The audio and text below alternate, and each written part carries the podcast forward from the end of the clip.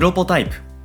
この番組は音声編集システムへの100の新機能リリースまでの過程をお届けする開発連動型ポッドキャストになるはずだった番組ですがなぜか開発は一つも進みません。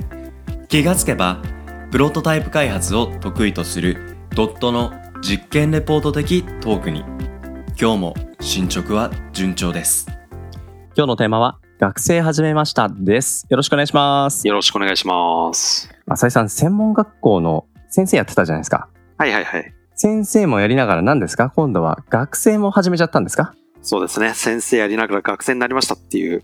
いやいやいや、社長やりながら、先生やりながら、学生やりながら、本当に一人何役やってるんでしょうっていう、そういう感じですね。そうですね。三足のわらじ履かせてもらってますね。いやー、浅井さん何人いるんだろうっていう感じがしてきましたが、はいまあちょっと真面目な話、一体どんなテーマを学び始めたんでしょあの、いわゆる MBA っていうんですか？お経営学ううんうん。を学び始めまして、で、僕はあ、の、大学ははい会津大学っていうコンピューター理工学部っていうところ出てるんですけど、はい。経営学っていうのは今まで学んだことがなかったので、うんうんうん。おかげさまで会社の規模もちょっとだけ大きくなってきて、うんうん。素晴らしい。うん。で、いろいろ考えることっていうのが増えたんですよね。はいはい。新サービスとか新しい事業をやろうとしても、今までは規模を考えると自分でパッとできちゃってたところうが、ん。自分一人じゃチームが回らなくなってきたはい。とか、プロジェクトとか事業の数が増えてきて、うん。これはなんか今まで経験と勘って言ったらあれですけど、はい。でやってた部分っていうところに、ちゃんとした原理原則を知らないと、あ判断基準が自分でもなかなか曖昧になってきたなっていー。ううんうんうん。のを、去年とかですかね、うんぐらいから少しずつ感じはしていたんですよ。はいはいはい。で、ちょっときっかけがあって、うんうん。ああ、これはもう自分も大学院行ってみようかなっていう形で、今、単科生うん。ですね。はい。本科入学生なのは来年からなんですけど、はいまあその専攻して、うん。今、科目受講生という形でうん、いろいろはい。学び始めているというところになります。なるほど。いや、これ、そういう課題感すごく共感する一面もありつつ、はいやっぱりこれ一体どうやって時間確保するのっていうところ？だって社長業だけでも、まあというか普通にね、ビジネスパーソンの皆さんみんなそうですけど、やっぱり仕事していながら、浅井さんの場合さらに教えるってこともやられてるじゃないですか。そこにはいはい。今度何自分学ぶ一体24時間どうやってそれマネジメントしたらいいのっていうそこから入る気がするんですよね。僕もやっぱりそこを最初うん一番考えなきゃなっていうところで、うん説明会とかあるんですよね。はい。そこで卒業生の人の話とかっていうところで、うんみんな一様にして言うのはやっぱりタイムマネジメント。やっぱりそうなんだ。はい。特に家庭を持ってる方とか、うんうんうん。まあ言ってしまえば僕は家庭持ってないので、うんうん会社経営者と学校の先生とはい。大学院生って3つですけど、はい。ビジネスパーソンで家庭を持ってて大学院生。だからはい同じの数同じなんじゃないかなっていう。うんうんうんうんうん。そっかそっか。まあでもうん、やっぱりみんな最初そこのタイムマネジメントどうするかって話ですけど、まあそこのね、折り合いと、今学び始めてっていうところ、うんうんこの辺もちょっと聞いてみたいですね。そうですね。まずあの、うんタイムマネジメント大事だ大事だっていうふうに偉そうに言った割に はいできてるかっていうと全くできてなくて、いやいやいや。それこそうん想像していた以上にうん。課題っていうのがなかなか難しいというか時間がかかる。課題。一週間に一回翌授業までにやらなければいけない。まあちょっとした宿題みたいな感じなんですか？僕が言ってるところうんは基本的にはあの、ケースメソッドって言われる、はい。過去に実際にあった事例とか、うんその学校がカリキュラムとして作った、こういうシーンでどういう意思決定をしますかとか、うんどういうプチコープロセスではい。新しい企画を提案しますかとかっていうところがうんうんうん。問われるんですけど、はい。その課題をやってきてる前提の授業なんですよね。ああ、なるほど。うんうんうん。で、グループディスカッションとかもあるので、はい。やってきてないと話についていけないし、うんうんうん全然あの、せっかく授業を受けてる意味がないぐらい、なるほど得。るものがなくなってしまうそっかそっか。っていう形で、まあしっかり課題とかっていうのをやっっていくと、最初は、まあ、あの、週に、例えば勉強時間とかっていうのを5時間ぐらい確保すれば、まあ、なんとかなるかなと思ったんですけど、今のところ10時間ぐらいはやっぱり必要なんだ。必要ですね。ああ、2倍。いや、10時間1週間に自分の時間、まあ学びの時間、はい。なかなか確保できないっすよ。いや、これは本当に、そう、なかなか難しくて、で、課題、うん。やっぱりあの、授業近づいてくるとやべえっていうふうに、うんうんうんうん。で、あの、学生のやり方と同じなんですよね。学生ってあの、今の、なんていうんですか、現役生っていう、えー僕も現役ですね。難しいな。うん若い子。うんうんうん。もうやっぱり宿題とか期限とかっての来たら焦るじゃないですか。焦りますね。うん。それみたいな形なんですけど、はい。当時と違うのはやっぱりやってて楽しいっていうおー、はいはいところはは大きく違いますよね。い。うんうんうんうん。やっぱり本当に自分にとっての課題感にもろにヒットする学ぶ意欲が、まあ、実際のね、仕事の役割のテーマとすごい近いっていうところなんですかね。あと、大きいのは自分で金払ってるっていうところですね。確かに。うん。確かに。大きいそれ。うん。まあ今までの学校とかで言うと、大体基本的にはですよ。違う人はもちろんいますけど、はい。基本的には親の金で来てるじゃないですか。うん、うんうん。確かに確かに。だから普通に授業サボったりとかっていうのは周りに皆さん言ったと思うんですよ。うんうん、うん。で、だるいな、みたいな。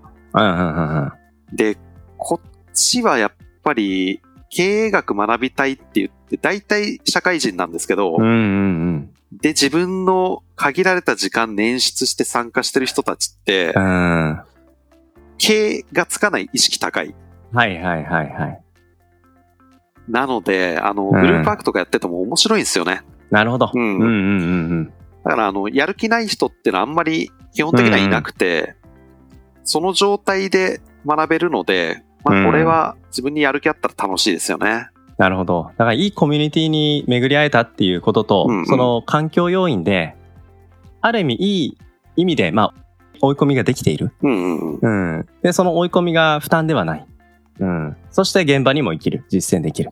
あ、うんそこですね。今の最後に言ってた、うん。現場にすぐ実践できるっていうのが僕にとっては一番大きくて、はいはいはい。まあ経営学なので経営についてじゃないですか。うん。で、もちろんあの、そもそも、えー論理思考の授業とか、うんうんうん。まあそのものズバリな経営戦略の授業とかうんあるわけなんですけど、はい。基本的に今の僕の立場だと、すぐうん実践できるんですよね。なるほど。ああ、じゃあ今考えてる新規事業のところでこの分析やってみようとか、うんうんうん。あるいは論理思考のところで言ったら、まあこれははい常日頃から誰だってすぐに実践できると思うんですけど、うん。あの、専門学校の授業で、専門学生に教えてみようとか。はいはいはいはい。なるほど。なので、いろんな会社経営もやってるし、学校の先生もやってるし、うん。大学院生もやってるしっていうのは、全部一個一個独立してないんですよね。うんうんうん。全部ちょっとずつ関係しているので、はい。まあ、逆にあの仕事の話とかを大学院のそのコミュニティの中ですると、あ、それってこういうのもできるんですかみたいな仕事の話につながったりもしそうだなと、まだしてないんですけど、うんうん、うん。そういうようなコミュニティとしてのうんあり方としても非常になるほど。有意義なコミュニティなので、うん。はい。まあ楽しいんですけどやっぱり時間ですかね。うん。でもその時間ってことをギリギリマネージし続けようとする気力、体力。うん。まあその中にやる気とかも入ってきますけど、うんこの辺も含めて、まあこの本科生に行く前の単科生っていうこのフェーズで、うん。なんとかやっぱり食いついて、で、それで自分の身にして、で、それをまた次のモチベーションにつなげてっていう、なんかいいステップアップな感じがしますよね。そうですね。で、これもうコツとしては全部 Google カレンダーに登録してしまう。これあれですね、浅井さんのタスク管理と一緒じゃないですか。やっぱうんりやらなきゃならないっていうことが今パッと出てきたら、じゃあそれいつやるの？っっていうこと、これをちゃんと決めるってことですよね。そうですね。本当にそれですね。逆に言えば、それでいて向こう1、2週間にはまらないタスク中には出てくるじゃないですか。うんうんうん。それは優先度低いとしてうんうんやらないっていう、うん、やれる時にやると。なんかその辺の意思決定、これをバッサリとできる分だけ自分の中でやっぱり軸を持つっていうことを、これはやっぱり考えさせられるっていう部分は、うんうんタイムマネジメントと避けては通れないトピックな気がしますね。うん。結構思うのが、はい。30代後半、まあ僕ぐらいの年代とか、はい。40代前半ぐらいって、こうれ、ん。なんとかしていった方が、うんうんうん。結構その後の人生ハッピーになるかもしれないなっていうふうには思ったりしてます。うんうんうんうん。いや、僕、浅井さんの話をこれ聞くたんびに、まあうん。今日だけじゃないですか。はい。な何回も過去何回も聞いてて、はい。まさにそういう気持ちになりかけてるんで、ちょっとぜひプレゼンしてください。まず、この大学院仕事しながら通うって、結構大変なんですよ、思ってる以上に。そこはもううん。間違いない事実としてネガティブなこと言わないとかじゃなくて、うん。確実に大変だし、時間の管理とかも大変なんですけど、体力があるうちにやっといた方がいいなと。ああ。で、正直僕はあの、本当はダメなんですけど、ちょっと睡眠時間を軽くうん。削りながらやってる日もあって、ほうほうほさすがにあの、徹夜でとかっていうのはやんないですけど、う。うん。まあちょっと遅い時間までやってみたいなのができるのって、うんまあこれが40代後半とか50超えて後にやろうとすると、結構難しいなって思うところも正直あって、はいで、プラスうん学んでいるわけなので、うん。それを活かす期間っていうのは長い方がいいなと。確かに。早めに行って、その後現場で活かせる年齢がまだ、そうなんで、すよ。残っている。うん。で、逆に、じゃあ20代とか早い方から行った方がいいかっていうと、そうするとまたそれはそれで、ケースメソッドとかを学んでるとですね、うん。あわかるわかるとか、あこういうような似たようなシーンは実際経験したなみたいなのがあるんですよ。はいはいはい。で、その思考方法とかを考えた後に、じゃあこれちょっと過去の自分の例に合わせて考えてみようとかっていう風なのができるのって、うんうん。ある程度10年ぐらい経験してからじゃないと、あなかなか考えにくいってなると、体力と、あ。うん。その残りの活かす期間と、うんうん。得てきた知識っていうところを考えたら、はい。30代後半から40代前半ぐらいってベストかなと。いや、まさに、俺。私。これはね、本当に今楽しんでますよ、僕は。いやー。だからこれ、浅井さんのさっきの話聞いてて僕も思ったことの繰り返しになるんですが、うんうん学んで活かしてうんっていうことの循環はい。で、これやっぱり今学ぶから意味があるよねっていうことだと思うんですよね。これ浅井さんが創業したての時に学ぶとまだ時期が早いかもしれないとか。で、これ遅すぎるとダメで。うんうんだから物事本当タイミングが大事だってよく言うじゃないですか。はい。マーケティングもそうですし。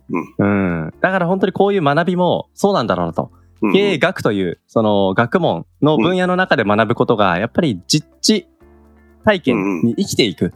これはやっぱり今自分が何してるのか、今何を、を学ばなきゃいけないのか。だからこういう学びにアクセスする。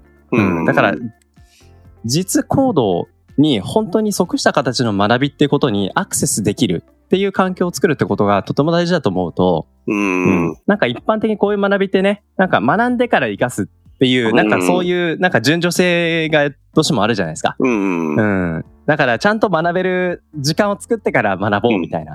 そうじゃないんだっていうようなことを、うん、すごいなんか、あの、ひしひしと浅井さんの話を聞きながら 感じますね。今の粗崎さん言ってた、あの、創業したての頃に学んでたらっていうのは僕もちょっと考えたんですよ。うんうんこういう基本を学んでから創業した方がとかって思ったんですけど、うん。うん基本っていつまで経っても完璧に学べきったことってないから、うん。うんとりあえず走り出しちゃうっていう最初のいきなり創業しちゃうっていうのは悪くなかったと思っていて、ではいかつ、今だからこそなんですけど、創業期にこれ学んでいたら、多分あの、自分の中で、なるほどなるほどと、ああ、こういう時はこうすればいいんだっていうのはあったと思うんですけど、うんうん。逆に今学んでると、先生とか、まあ講師っていうんです。講師の話を聞いてる時に、うん。いや、それは違くないっていう、あその反対意見を自分の中で作れるんですよね。ーなるほど。うんで、反対意見作って、それを質問して、それはこうこうこうだからこうなんですっていうので納得するとすごいストンと落ちて、うんうんうん。反論をちゃんと適切に直されるって経験の方が、あの、うん自分の経験なしで、ゼロから新しいものをどんどん教えてもらうよりも強いぞっていうふうには感じてますね。なるほど、なるほど。そうか。いやー、そういう話聞くと、やっぱり大人になってからの学び？うん。これを経験すると、インプットする過程で自分の意見うんと相手の意見の、なんか両方にきちんと耳を傾けるっていう、そういうなんか気持ちのね、なんか整理整頓ってところについてもやっぱり鍛えられる文脈って多分にあるんじゃないかなって感じますね。うん。うんそう、さきさんはやっぱ、でもこういう話聞いて、ちょっと興味を持つ方ですか？そうですね、持つ方ですし、僕ももともと、まあ、小学部で経営関係のゼミに出てたんですけど、やっぱりあの時に座学で学んだこと、で、生きてることももちろんあります。だけど部分的だったから、もうちょっとやっぱ体系立つと、み今、自分の立場で見えてないことがもっともっとたくさん入ってくるし、その入ってきたことに対してどうそこに向き合っていけば、うんうんうん。自分にとってより良いシナリオになるのかな。自分だけじゃなくて今自分と関わってる人たち、うんうんうん。そういう視点っていうのを持てるっていうのは、また自分のなんか幅とかチャンス、うんこれが広がっていくことにもなるし、うんやっぱり何よりもさっきのコミュニティ、これだけタイムマネジメントが厳しいよっていう中で、ただ学びを共にする仲間、うんこれっていうのはこの先人生においてもやっぱかけがえのない存在にきっとなっていくんだろうなっていうところもすごい魅力的だなっていうふうに思いますね。これやっぱり2パターンいて、こういう話すると、えーすごいね、絶対無理、行きたくないみたいな感じの人と。逆にうん。そさきさんみたいに、あの、ちょっと興味を持つ人。うんうん、で、ぶっちゃけあの、どっちでもいいとは思っていて、まあまあまあ、うん。僕も、どんどん学びたいから、新しい学びをみたいな感じっていうよりは、うん、まあ今のタイミングで必要だしな、うんうん。で、必要だからやり始めたけど楽しいな、ああ、うん。モチベーション上がるな、みたいな感じなので、うん。で、そうなったきっかけっていうのも、あの、会社の中で、うん。実際あの、うちのドットの中でですね、大学、通信大学とか、そういうところ通って、うん。なんか学び直しみたいな感じのを知ってる人とかもいて、ほー、へー。で、ああ、そうか、そういう選択肢あるよなっていうふうに気づかされたので、うんまあそういうふうに。に自分が思うタイミングがなければ別に、はい。うん、無理してやんなくてもいいので、うんいや、本当そうだと思います。うん。ただまあ学んですぐ現場で実践してっていう最高のサイクルを体験できるのはなかなか刺激的な面白い経験だと思うので、はいお。すすめはしますけど、無理強いはしないという形で。はい。あくまでやっぱ自分の価値観に耳を傾けてみてどうかってことですね。そうですね。はい。いや、この先もね、また大学への学びが深まると思いますし、単科から本科に進んでいくとまたいろんなシナリオが待ってると思いますんで、ぜひまたこのトピック楽しみにしています。はい。はいということで今日は学生始めました。お届けしました。ありがとうございました。ありがとうございました。